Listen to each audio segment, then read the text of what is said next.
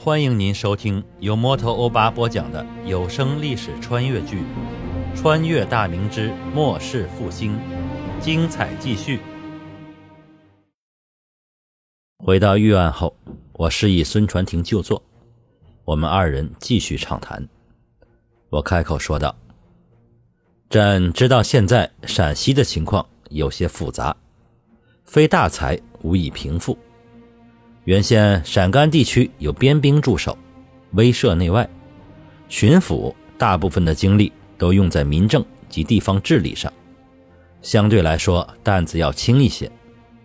但如今连年大旱，导致田地颗粒无收，百姓为了活命卖子卖女，有的甚至义子相食，实乃是人间惨剧。令朕愤怒的是，朝廷以及当地官府的不作为。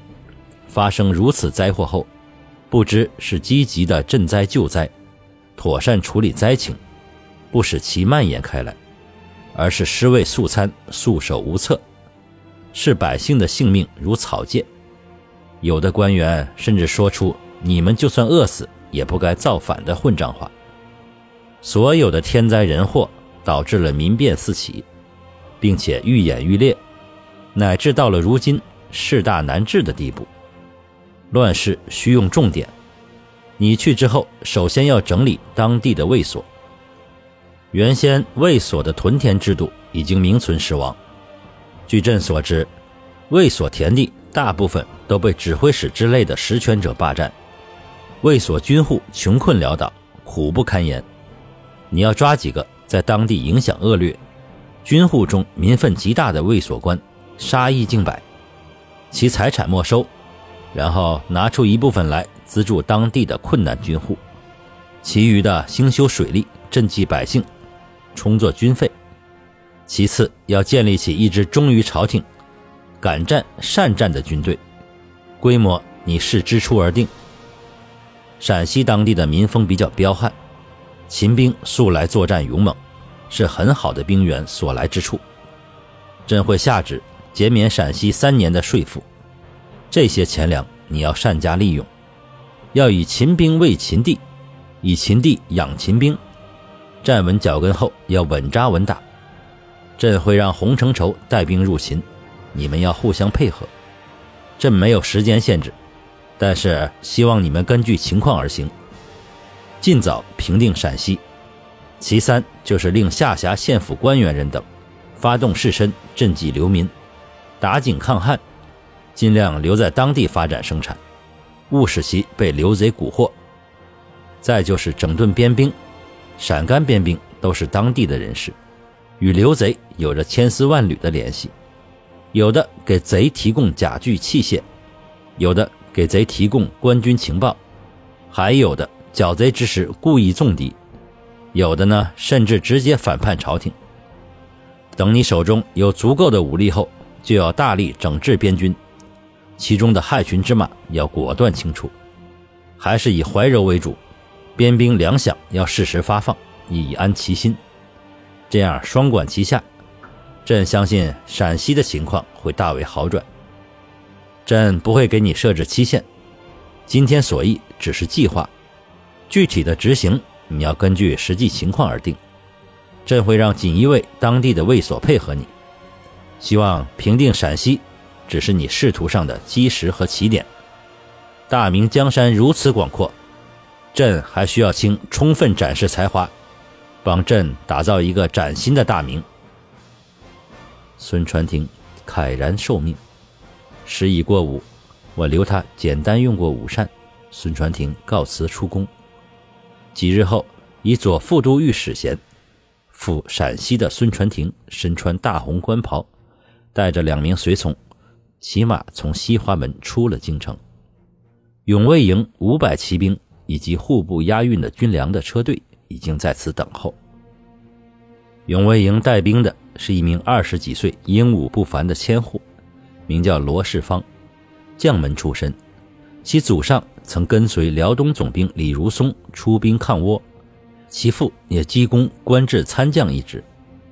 罗世芳从小受家庭熏陶。文韬武略极其出众，永卫营建立时被孙应元看中，从经营调往永卫营。因御下严格，赏罚分明，部属都很拥戴他。此次被挑中随孙传庭赴任陕西，罗世芳极为振奋，证明自己的时候到了。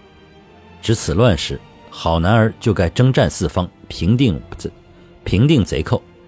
此去陕西，应大有作为。随军携带的新式军粮受到永卫营的将士们的热烈欢迎。原先吃的那种干饭，口味暂且不说，因为没有营养，根本不顶饥饿。吃完一个时辰，便感到饥肠辘辘。如今的军粮加入了油盐糖，不光口感甚好，也耐饥。就餐时加水捏成饼状，吃一块，几个时辰没有饥饿感。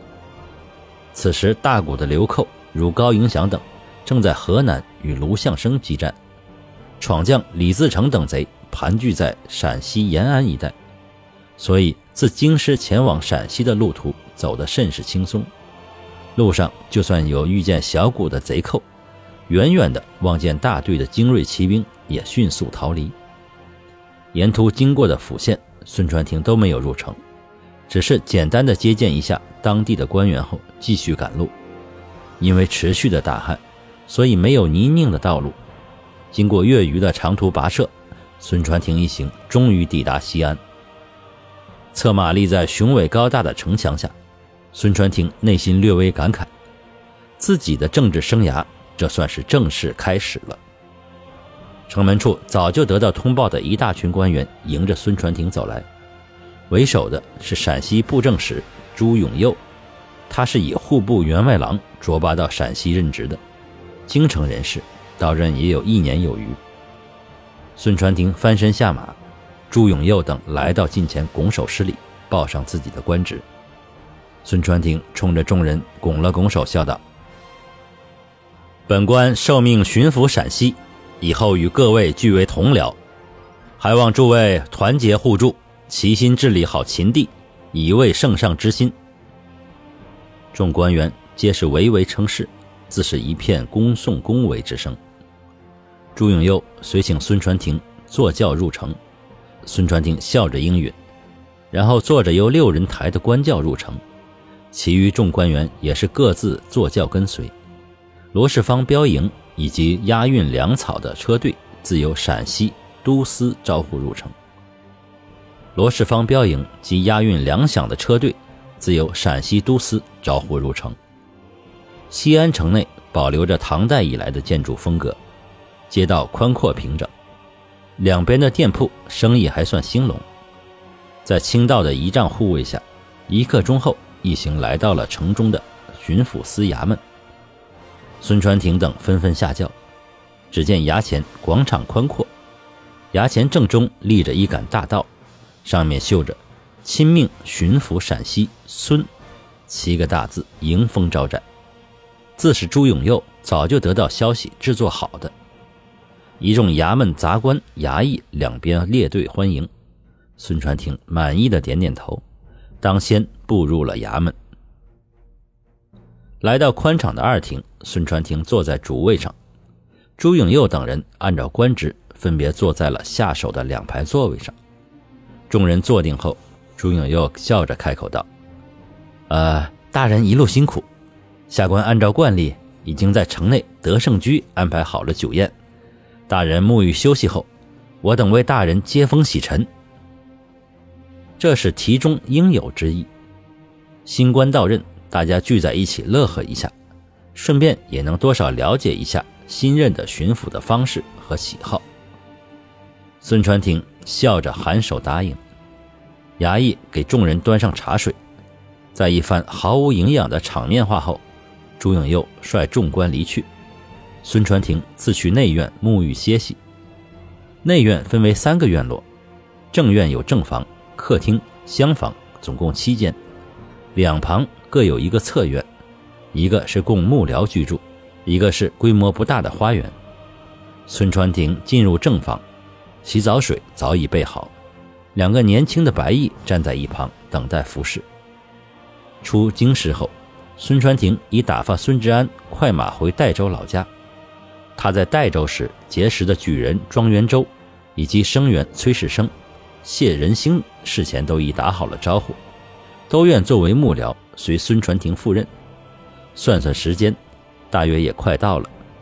现在身边只有一个孙富贵跟随。孙富贵知道少爷不喜外人伺候，所以打发走了两个白衣，关上房门在外等候。孙传庭痛快地洗了个澡，身子也顿觉轻快了不少。感谢您收听由摩托欧巴播讲的历史穿越剧《穿越大明之末世复兴》，欢迎加入我的八分圈，下集精彩继续。